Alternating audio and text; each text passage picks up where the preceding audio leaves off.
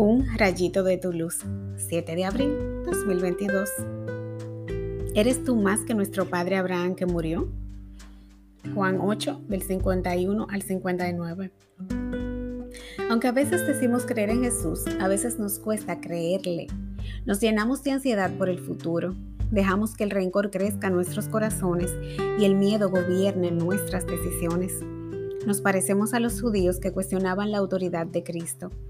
Cuando hacemos lo que queremos en vez de la voluntad del Padre, estamos desautorizando al ungido.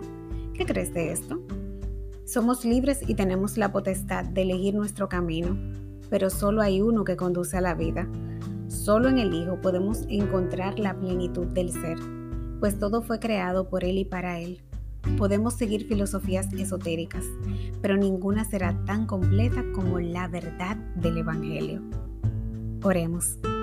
Señor, Perdóname las veces que te quito autoridad para ponerme yo y mi ego.